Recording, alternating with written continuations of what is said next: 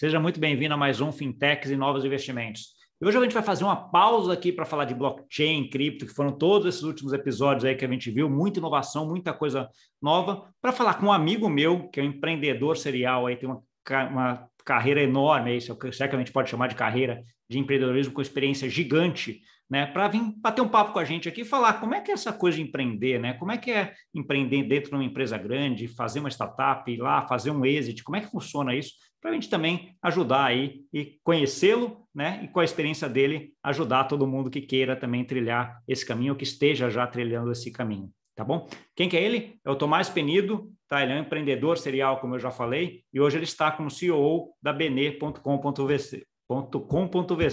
Tudo bom, Tomás? Tudo bom, Guto? Prazer estar contigo aqui, cara, batendo esse papo. Saudade de estar pessoalmente contigo aí. É, dá vontade, faz tempo mesmo, né? É, Mas... Tomar um vinhozinho português. Exato, não, um maior prazer, cara. Vindo para cá, a gente marca com certeza tomar o vinho do Porto aqui, pelo menos. Mas acho que conta um pouquinho, então, acho que para a gente aí, eu, eu, eu, peguei a tua, tua trajetória um pouco mais ali, grupom, um pouco mais para frente, né? Mas eu vi que ela começa lá depois, agora fazendo até na pesquisa que eu estava dando uma olhada, começa lá na banda Eva, lá atrás, né? Conta um pouquinho para a gente como é que você começou aí nessa parte de empreendedorismo lá atrás. Pois é, eu comecei a trabalhar muito novo, né? Então, logo que eu entrei na faculdade, é, fui chamado né, por família que tinha esse negócio, né, que era o Grupo Eva, Banda Eva, e eu gosto de dizer aqui para o pessoal do digital, que né, mercado onde eu já trabalho há mais de 20 anos, que minha primeira startup foi a própria Ivete Sangalo. Uh, participei do começo aí do, do, do projeto né, de carreira da Ivete Sangalo. Uh, foi uma época também né, que o Axé Business, né, o Axé Music, deu, fez um estouro, né, cresceu exponencialmente, assim como as empresas digitais. Né, para você ter uma ideia, uh, um abadá, né, que era o, a entrada para você curtir ali o bloco de carnaval, custava mais ou menos uns 80 dólares, passou a custar 200 dólares é, de um ano para o outro. Então, teve essa expansão também enorme desse negócio. E a carreira de Beto Sangalo foi um também assim foi uma carreira muito trabalhada, né? Como acho que uh, todo empreendimento, né? Mas é um super talento que com toda uma equipe por trás uh, fez uh, se transformar no que a gente vê hoje, né? Um dos maiores artistas do país. Então eu tive o privilégio de participar desse processo lá no começo, né?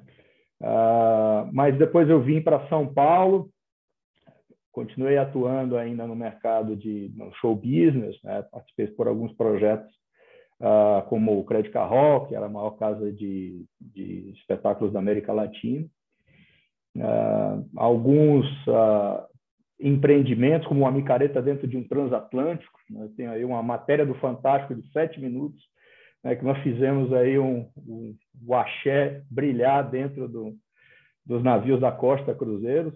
Né?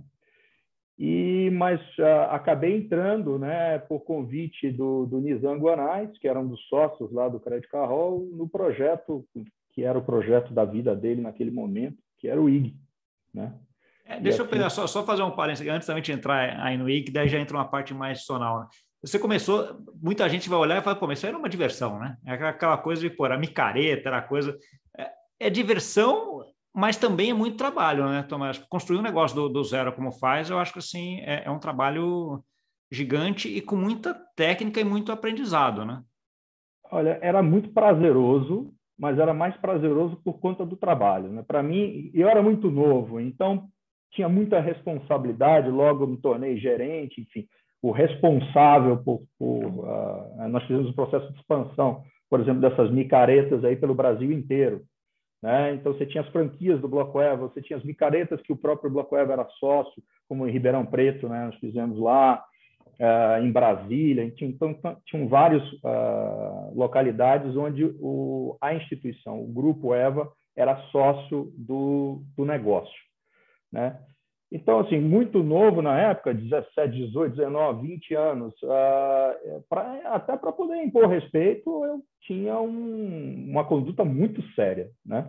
Os amigos ficavam ali, né, mas toma uma cervejinha, faz uma coisa. Eu estava sempre ali com o meu rádio no ouvido, o meu crachá, e, e vestir aquela máscara ali. E, mas era prazeroso para mim porque era isso. Eu me descobri como empreendedor, né? me descobri como um gestor de negócios muito cedo. Né? E conduzi aquilo ali, mesmo sendo show business, mais na parte business do que na parte show. Né? Trabalho era no backstage também. Entendi. Aí depois desse, desse pedacinho você foi para o IG, que aí já era, já era uma outra, outra ideia, né? Pois é, aí no IG era isso, era o começo da internet comercial no Brasil. Né? Uh, o IG tinha um modelo de negócio diferente das outras empresas, porque ele era o, chamado de um Free ISP, né? um Internet Service Provider. Quer dizer, você tinha a época dos provedores de internet. Para você ter acesso à internet, você tinha que ter o provedor de internet, não só a conexão. E aí, esse provedor de internet, uh, ele se remunerava pelo pulso telefônico que ele gerava né, para as telcos, né, para as operadoras de telefonia. Mas isso não era regulamentado. Então, a forma como a relação com essas, com essas empresas de telefonia uh, era estruturada era através de contratos de publicidade. O IG gerava conteúdo, ele tinha que eh, criar conteúdo, gerava audiência também no seu portal, né, nas suas editorias, e uh, provia o acesso à internet, e isso gerava um pulso que batia na conta uh, telefônica do usuário. E esse, essa conta, às vezes, vinha astronômica, né? Se você não uh, tivesse acesso só naquele horário da madrugada, que você pagava um pulso só, enfim. Uh, nós, nós, somos antigos, né? Como diz na Bahia, nós somos antigos. É, isso aí está falando da época da internet de escada, aí, né? Hoje, é, da internet gente, de escada. Nem, nem tem ideia do que, que é mais. Pois é, mas era isso. E se criou ali, né, nesse, nesse ecossistema que era o IG, uh, um, uma coisa revolucionária. Né? O líder do projeto era o Nizam Guanais, que era um publicitário já uh, muito reverenciado, premiado, um dos mais premiados de toda a história da publicidade mundial, né? que fez um shift de carreira para ser o líder desse projeto. Por trás do projeto, você tinha a associação do Garantia né, e, e, do Opportunity, quer dizer, o pessoal da 3G, o Marcel Teles, o Jorge Paulo Lemo, o Beto Sicupira, envolvidos com o Daniel Dantas, enfim, ah, juntos no empreendimento. Né, essas telecoms que também né, tinham se consolidado a partir da privatização do mercado de telecomunicações, e formou-se um Dream Team lá o Alexander Mandic, que foi considerado um dos pais da internet comercial uh, no Brasil, estava lá como executivo. O Demi Guettico, que seria talvez o pai intelectual, né, acadêmico, uh, que trabalhou na infraestrutura, uh, criou ali, ajudou a criar o .com.br, enfim, toda a taxonomia eh, de URLs da internet e tudo mais convivendo com produtores de conteúdo que hoje são muito consagrados. Né? A Rita Lobo começou ali com o seu Panelinha, a Glória Calil com seu Chique, a, Joyce Pascovitch com o seu Glamurama. Eram todas editorias que nasceram dentro ali do portal IG. O Matina Suzuki era o responsável por isso, também um jornalista que já tinha uma trajetória consagrada em Folha de São Paulo, em Abril e tudo mais. Caraca, então, para um moleque de vinte e poucos anos entrar nessa, nesse caldeirão. Né? É, e fervilhando é, de ideia, de inovação, de coisa nova acontecendo, né, Tomás? Pois é. E, e aí eu achei rapidamente o meu caminho ali. Eu entrei na área de marketing, resolvi algumas questões que eram necessárias lá criei um festival de música MP3, imagina isso, na época, para compensar uma outra coisa que não tinha sido entregue para um patrocinador, né, que era o Submarino, o famoso Submarino, era um e-commerce, né, ainda existe até hoje, né, mas faz parte do conglomerado ali da B2W, é, e depois eu migrei para essa área de uh, publicidade digital, né? Então, eu ajudava ali os anunciantes, as agências, a entenderem como tirar proveito aí do espaço publicitário. Trabalhava esses projetos com essas editorias e comecei a fazer coisas diferentes junto com a minha equipe nesse sentido. Também trazendo um aporte de tecnologia muito forte. Né? Era a mudança uh, de todo esse mercado de publicidade que vinha ocorrendo. A matemática, os madmen se transformando nos men, né? Como, como se fala hoje em dia. Ah, e, aí, aí, olhando, estava olhando teu LinkedIn até vendo, e aí tem, tem uma, uma, série de outras empresas que você passa ainda antes de chegar na, na no Groupon, né? Assim, várias experiências. Conta alguma delas aí para gente, Tomás. É, logo após o IG, por loucura, continuei empreendendo nessa área de, de eventos, né? Então, lá dentro do IG, eu montei que a gente brincava que era a maior micareta do Brasil. Aí já como empreendedor mesmo, empresário, que foi o Carnaitu, né? Por ser em Itu, né? A cidade onde tudo é maior do mundo, magnânimo, maior do mundo, nós fizemos a maior. Não era, obviamente, em nenhum número a maior de todos, né? Mas era, foi muito divertido, né? E, e ainda dentro, né? Como funcionário do IG, executivo do IG, uh, fui montando esse negócio. Aí, em um determinado momento, eu tive que sair do IG, pedir demissão do IG para poder me dedicar a fazer a micareta propriamente dita.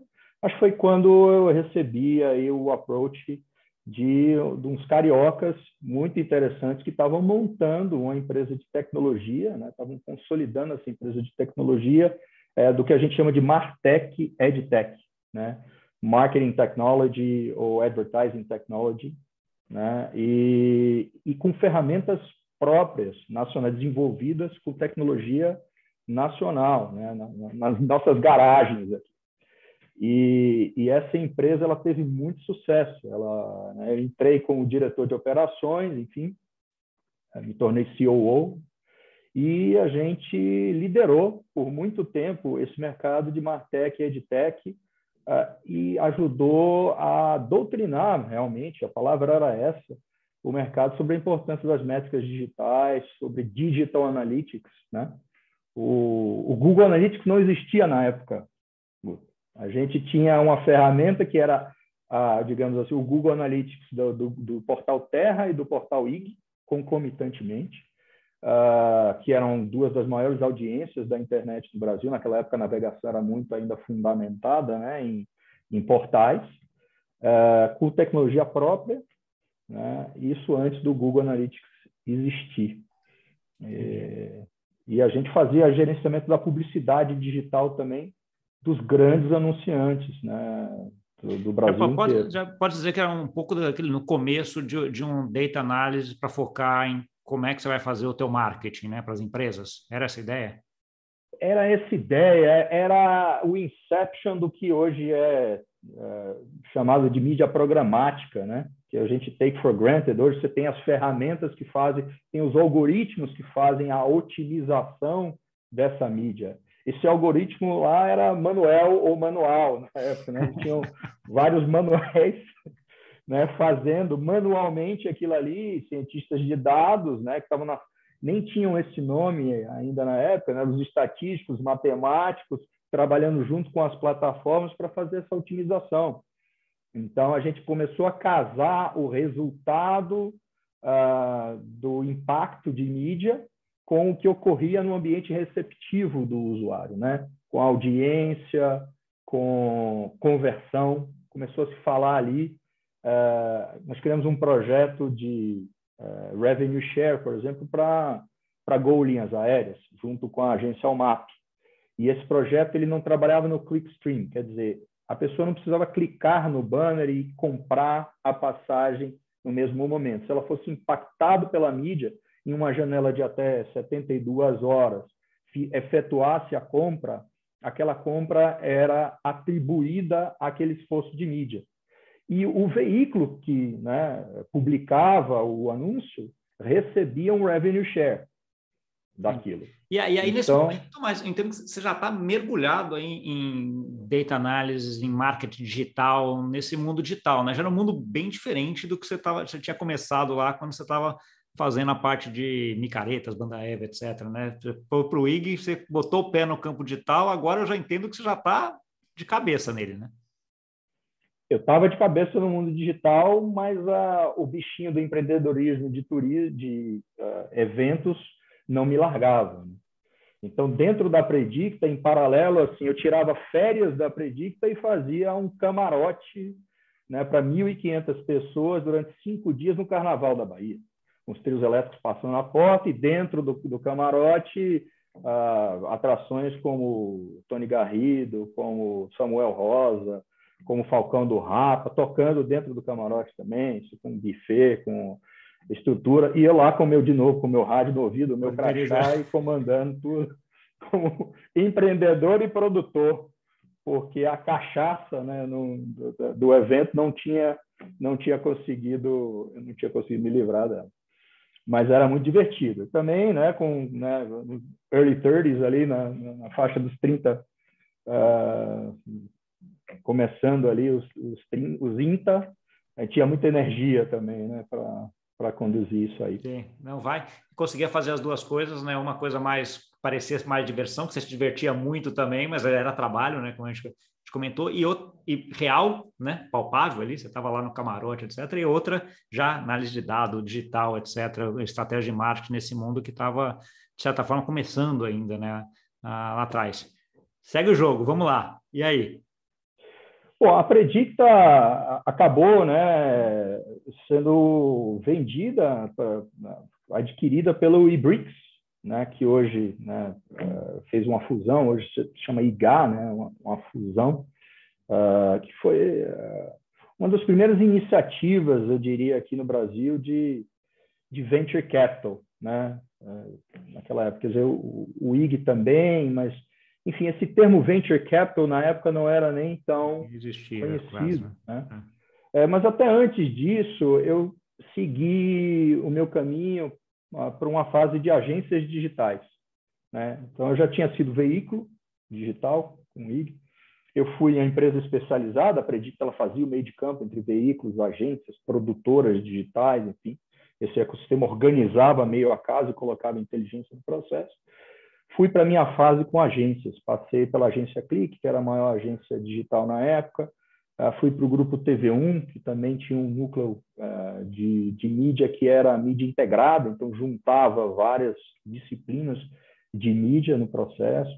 E atuei com o grande grupo Pão de Açúcar. Vira aí nascer as iniciativas digitais de Grupo Pão de Açúcar, do Boticário, uh, que era a conta nossa, todos os dilemas do Boticário, né, que tinha um modelo de franquias, como é que vai ser se a gente montar o nosso e-commerce, como é que os franqueados vão responder a isso, enfim, vários dilemas interessantes, né? Uh, eu pude participar desse processo com a Ambev também, é, até um, um, reality show da soja eu montei esse processo para Bung Fertilizantes. Era tinham quatro lavouras em quatro nas quatro regiões mais relevantes na produção de soja no Brasil e você tinha ali dentro dos campos das universidades é, um projeto onde você tinha transmissão dessa crescimento, né, do ciclo da lavoura feita em tempo real pelos canais digitais, uma loucura. Um projeto de mídia que ganhou uma medalha de reconhecimento do Ministério da Agricultura. Quer dizer, tive, tive, a sorte de estar envolvido em coisas assim bem ecléticas mesmo. É. A carreira é muito eclética. É, não, espetacular, espetacular. Essa, essa não, tinha, não, não tinha nem ideia. E aí chegou, chegamos na Groupon ainda ou tinha, tem alguma coisa no caminho ainda? Ah, é, algumas coisas, né? Eu participei, eu fui, trabalhei para uma empresa catalã, uma agência catalã, uh, que trouxe a Privalha para o Brasil, quer dizer, era, se associou à Privalha, né? que é um clube de compras que existe até hoje, enfim, se consolidou, mais um modelo novo de negócio que se apresentou no mercado brasileiro. E aí eu usei aquele pensamento de revenue share, então eu consegui fazer a alavancagem da base de clientes uh, da, da Privalha no Brasil, muito ainda usando os, a, a, lógica do revenue share com os veículos, então isso ajudou a empresa né, a, sem muito investimento inicial, é, dividir o risco do, desse crescimento com os veículos. Ah, por fim, ah, empreendi novamente com alguns sócios, um deles você conhece, que é o, o Guilherme, né? Fizemos ali a Dabi, que era uma empresa de cross-border trade, né? um social commerce de cross-border trade, era uma coisa também complexa, era muito à frente do seu tempo, isso, né? Você ter clientes num, num, num, país, produtos em outro e resolver ali a parte de pagamentos, de embaraço alfandegário, a logística, é, o, o, foreign exchange, o FX, né, para você né, pagar numa moeda e receber em outra, parcelar uma compra que é feita em dólar, uh, e a gente acabou uh, sofrendo aí pela incipiência do mercado de venture capital também. É, a empresa, tivemos um term sheet que foi rasgado no processo de captação de, de investimento. Então, aprendi com isso aí também. Rasgado, você fala literalmente na frente do investidor, o investidor rasgou porque falou que não vale nada, é isso? É, não, não, não, não, infelizmente, não vamos poder honrar o term sheet que assinamos. Ah, é? Né? É, isso um investidor que já tinha participado de um round conosco e no segundo round nós estamos contando e aí tivemos que, que improvisar. Ajustar, né? né? E, aí, aí, vem, aí, vem, um pouco, um pouco. Eu queria ver até um pouco. Esse episódio é um episódio interessante aí, Tomás, porque assim. A inovação também tem o seu timing, né? De que assim, como é que você avalia hoje isso de posse dessa e das outras uh, experiências que você teve aí durante tua carreira para frente, né? Porque assim, eu também trabalho, você trabalha com inovação, eu também trabalho com muita inovação, mas tem muita coisa que você olha e fala assim, cara, isso aqui é espetacular, mas é o timing agora ou não, né? Como é, como é que você avalia isso? Olha, eu acho que você só avalia no, no tatame mesmo. Porque como é que você vai saber se você vai conseguir de fato gerar disrupção ou não, né?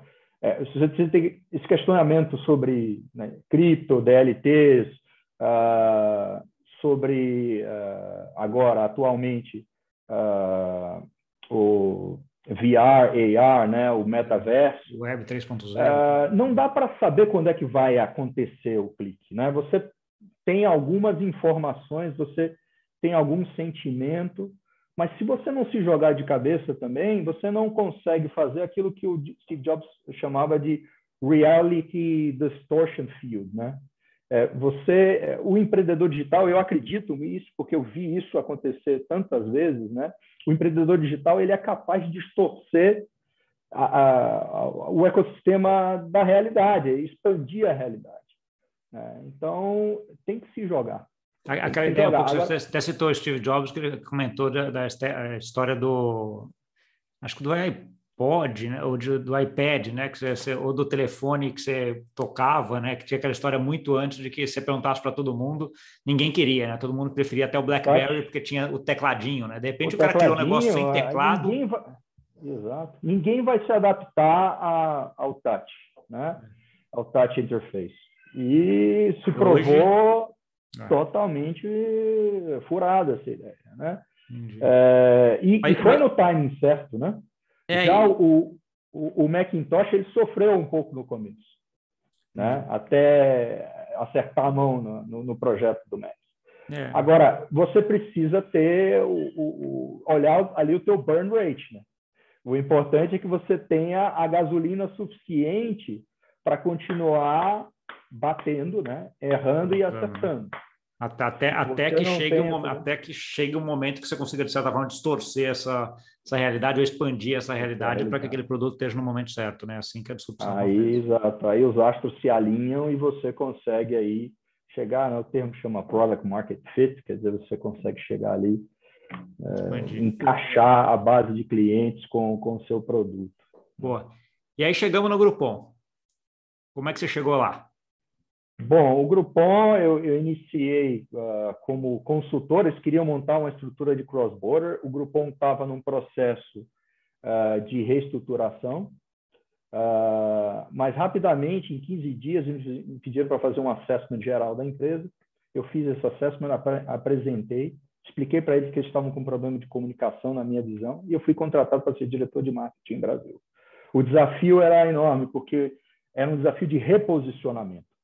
O Groupon uh, foi a empresa que cresceu mais rápido na história da humanidade. Isso não sou eu que estou dizendo, tem uma matéria da revista Forbes. Tal. Foi incrível. O negócio atingiu um bilhão é. de dólares de receita antes de fazer um ano de existência. Caraca, não, e foi aquele auge de, de negócio de compras coletivas no Brasil, que foi um negócio assim que era só se falava nisso né, na época. Ele criou isso, e não era só no Brasil, né? O Groupon estava em 47 países antes de fazer, antes de fazer o IPO. Ai. E fez esse IPO antes de três anos de existência. Então, assim, é um negócio. Tudo era exorbitante no Groupon, os montantes eram enormes, mas o modelo de negócio rapidamente se entendeu que ele não era sustentável da maneira como ele tinha sido criado. Ele também foi um modelo de negócio mais copiado da história da humanidade, porque aí surgiram Tanto é interessante que o processo de expansão do Groupon ele foi feito comprando copycats, quer dizer, comprando cópias do Groupon. Aqui no Brasil, o Groupon chegou ao Brasil comprando o Clube Urbano, que já era cópia do Peixe Urbano, que era a cópia do Groupon. Né? Então, é, foi, foi muito interessante isso. O meu desafio era contar essa história de nova proposta de valor, depois que havia se esgotado a história do Daily Deal, porque as pessoas começaram a acumular muito cupom e não utilizavam o cupom. É, às vezes, assim, por falta de uma boa relação com os donos dos estabelecimentos, o tratamento que era dado para uma pessoa que chegava com cupom não era é, tão é, vantajoso quanto o tratamento que era dado para uma outra pessoa. E essa não era a lógica do negócio. A lógica do negócio era a lógica digital, que é o CAC sobre LTV, o custo de aquisição do consumidor sobre o montante que esse consumidor vai deixar ao longo do ciclo de vida dele com você, dentro, né? o chamado Unit Economics. Então, ele trazia o Unit Economics para o comércio local, para aquele cara da padaria, da academia de ginástica, da, da clínica de estética, enfim, que não tinham esse conhecimento.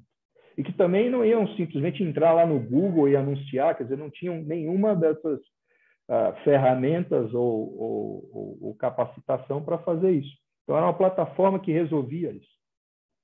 Então, essa mudança na proposta de valor para se tornar, tornar de fato uma plataforma de local commerce uh, era o desafio do diretor de marketing.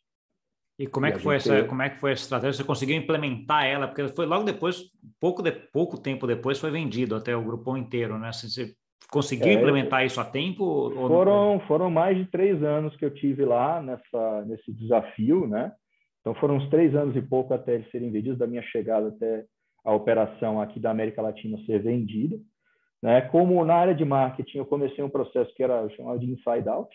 Quer dizer, primeiro os, os colaboradores do Groupon precisam entender a nova proposta de valor. Né? Que a gente ia, não ia ter uma oferta por dia que ia chegar no seu e-mail, mas ia ter uma plataforma ah, onde se podia ah, consultar várias ofertas. E aí a gente começou a trabalhar principalmente com o celular. Né? Então, era o mobile commerce com geofencing. Então, era oferta eh, relevante para aquele momento seu no ambiente geográfico que você está. Naquela geolocalização. Que Naquela você... geolocalização. Isso fez com que o Groupon se tornasse também a empresa mais relevante no mobile commerce no mundo. Então, estou falando aí em 2013, por aí, o Groupon já era 65% do que o Groupon vendia no Brasil já era através de um dispositivo móvel.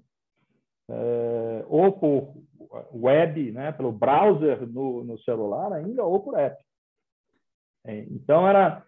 Uh, a ideia estava pegando, quer dizer, a nova proposta de valor estava funcionando, a gente tinha conseguido fazer a força, a nossa força de vendas, né, B2B, 2C, é, entender isso, vender essa ideia para os donos dos estabelecimentos.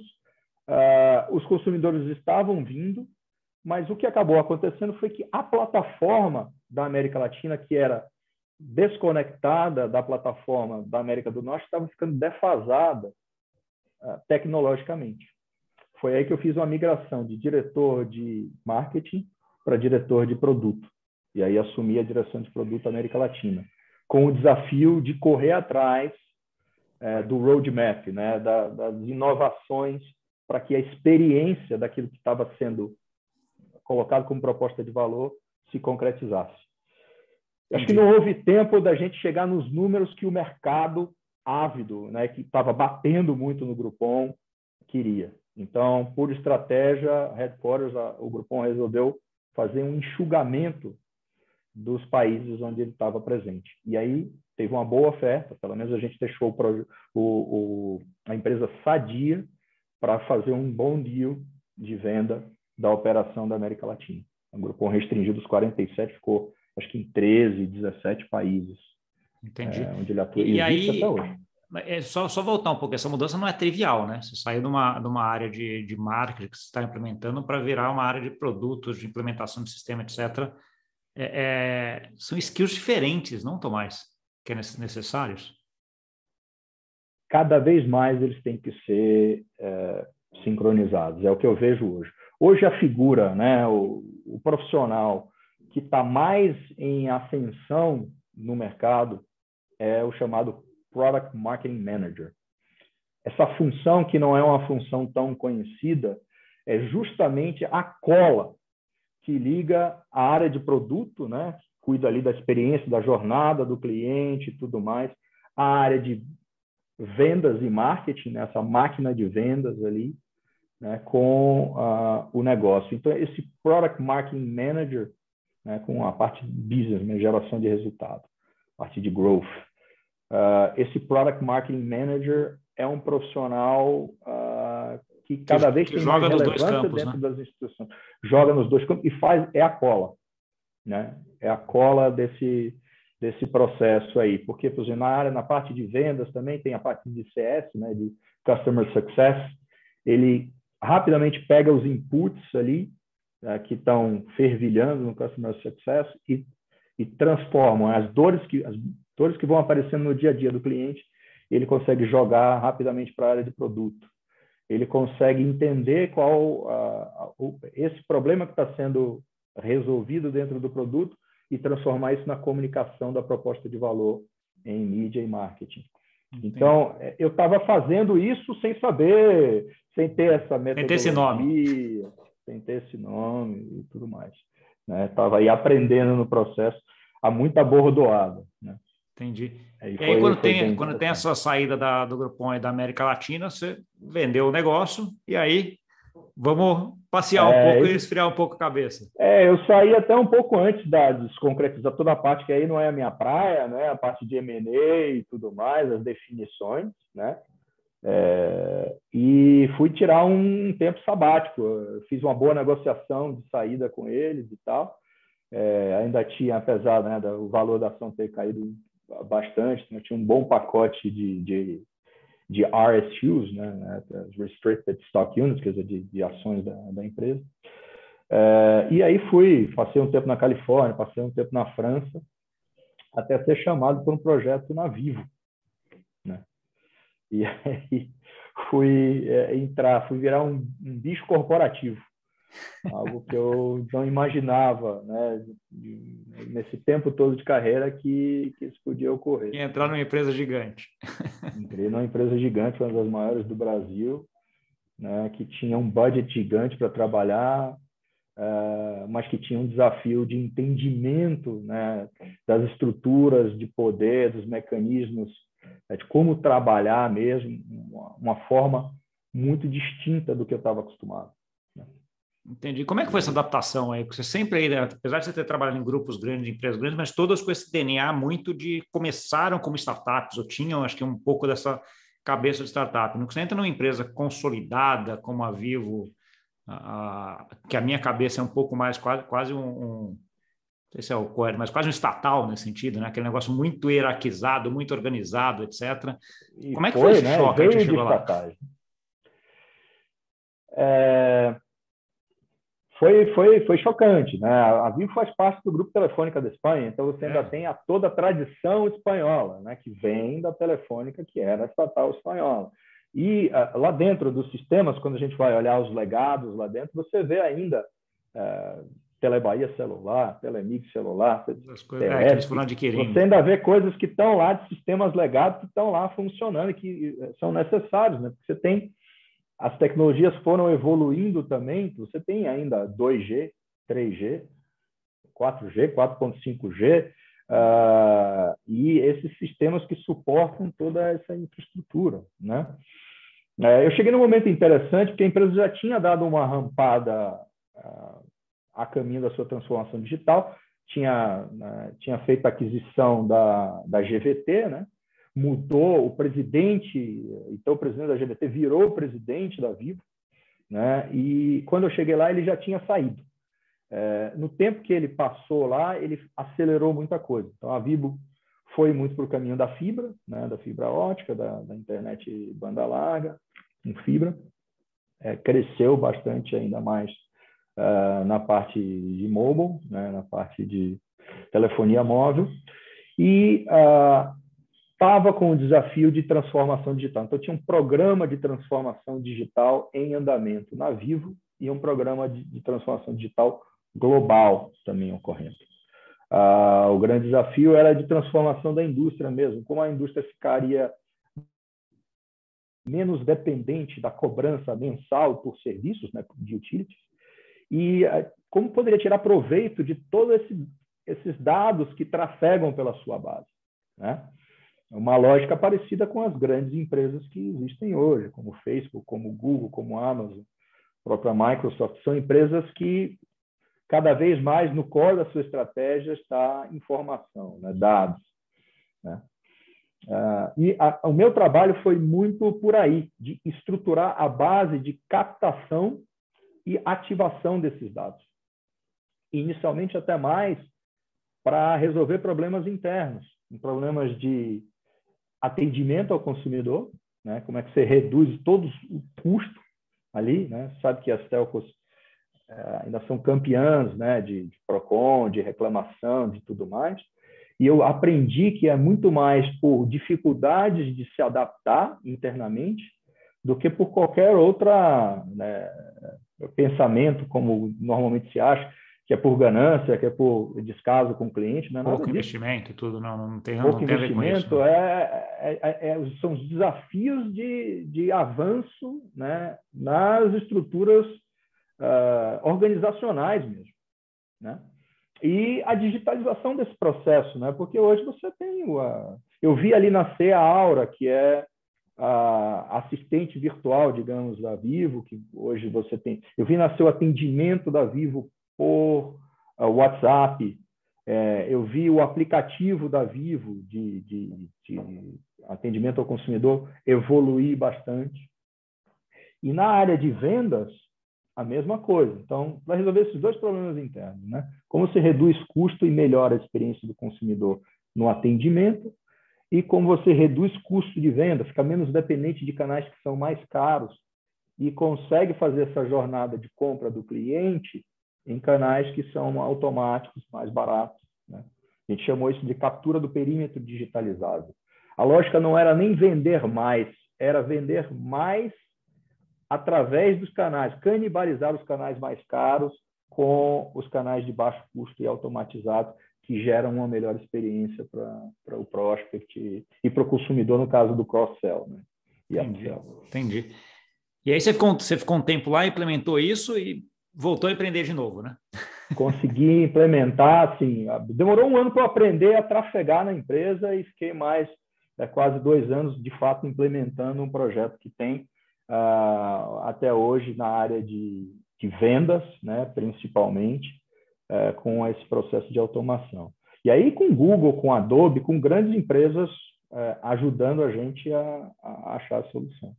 Junto. Uh, aí, mas aí volta um ponto, né? Aí você implementou isso e o bichinho do, do empreendedorismo coçou de ah, novo. Né? Ele, ele coçou de novo, ele coçou de novo enfim, aí apareceu né, o seu mundo, né, o mundo que você é, é mestre, apareceu na minha vida, as DLTs, eu comecei a entender o que, que era uh, pagamento instantâneo.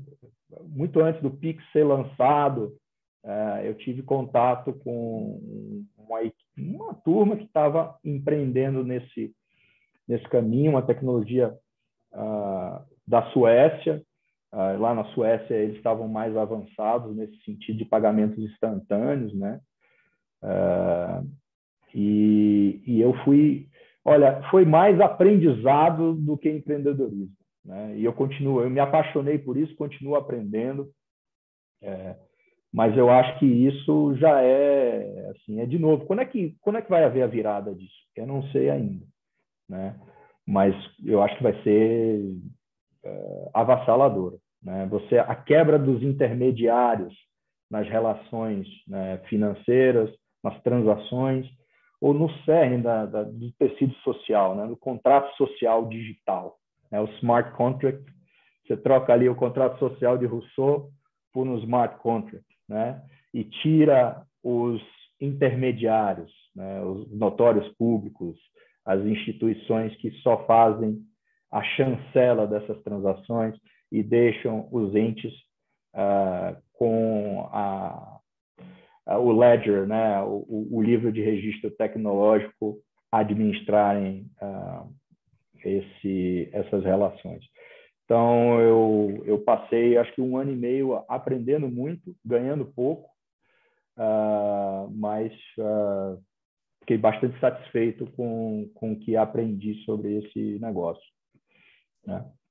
E surgiu, durante esse processo, surgiu a oportunidade de ajudar a estruturar uma empresa que estava em processo de captação de uh, investimento, a empresa que tinha sido fundada por, o, uh, por uma pessoa que foi inspirado pelo projeto da Predicta para se tornar um empreendedor digital.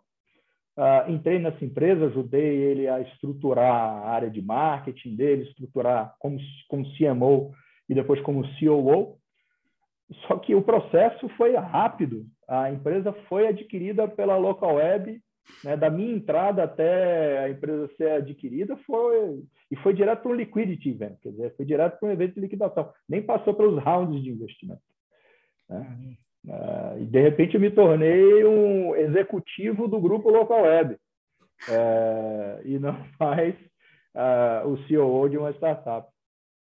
É, foi interessante esse processo. Sim. Eu aprendi muita coisa de forma muito intensa e foi justamente quando nasceu a minha primeira filha também, que hoje tem 10 meses. Então foi tudo ao mesmo tempo agora. Muito divertido. Que legal. Ah, Mas conta um pouco a tua trajetória, acho que a gente cobriu ela bastante aqui durante, durante esse episódio, né? De, de muita coisa, assim.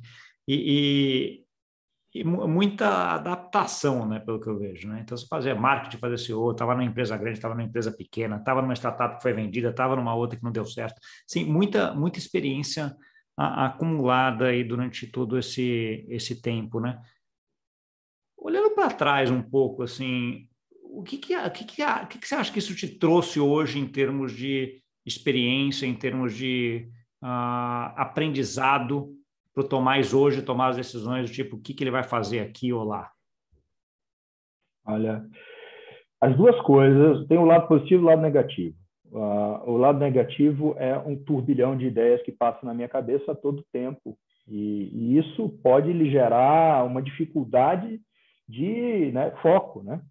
O Steve Jobs também falava né, que o foco não é definir o que você vai fazer, mas uh, muito mais saber dizer não para todas aquelas saber coisas que você não vai fazer. É. que você vai deixar de fazer. Né? Então, você tem que dizer não para muita coisa. E bate à minha porta uma série de projetos muito interessantes. Alguns eu consigo ajudar, é, alguns eu consigo me engajar mais forte, e outros, uh, de fato, eu consigo uh, negar. Né? Uh, eu tenho que negar, mesmo com o coração partido. agora, essa visão holística de qualquer negócio, né? Hoje é, é, é, muito interessante assim, eu, consigo fazer um assessment né? analisar como é que está a estrutura de uma empresa, independente do, do seu porte, tamanho, de uma maneira muito rápida. Então, isso me deu muito ferramental para entender né, o que chama o exist, como é que a empresa está, e sugerir um to be. Né? Em que pontos a empresa precisa trabalhar para rapidamente chegar uh, na competitividade da realidade atual independente da indústria, né? Você veja que hoje é, eu estou inserido nessa nova indústria.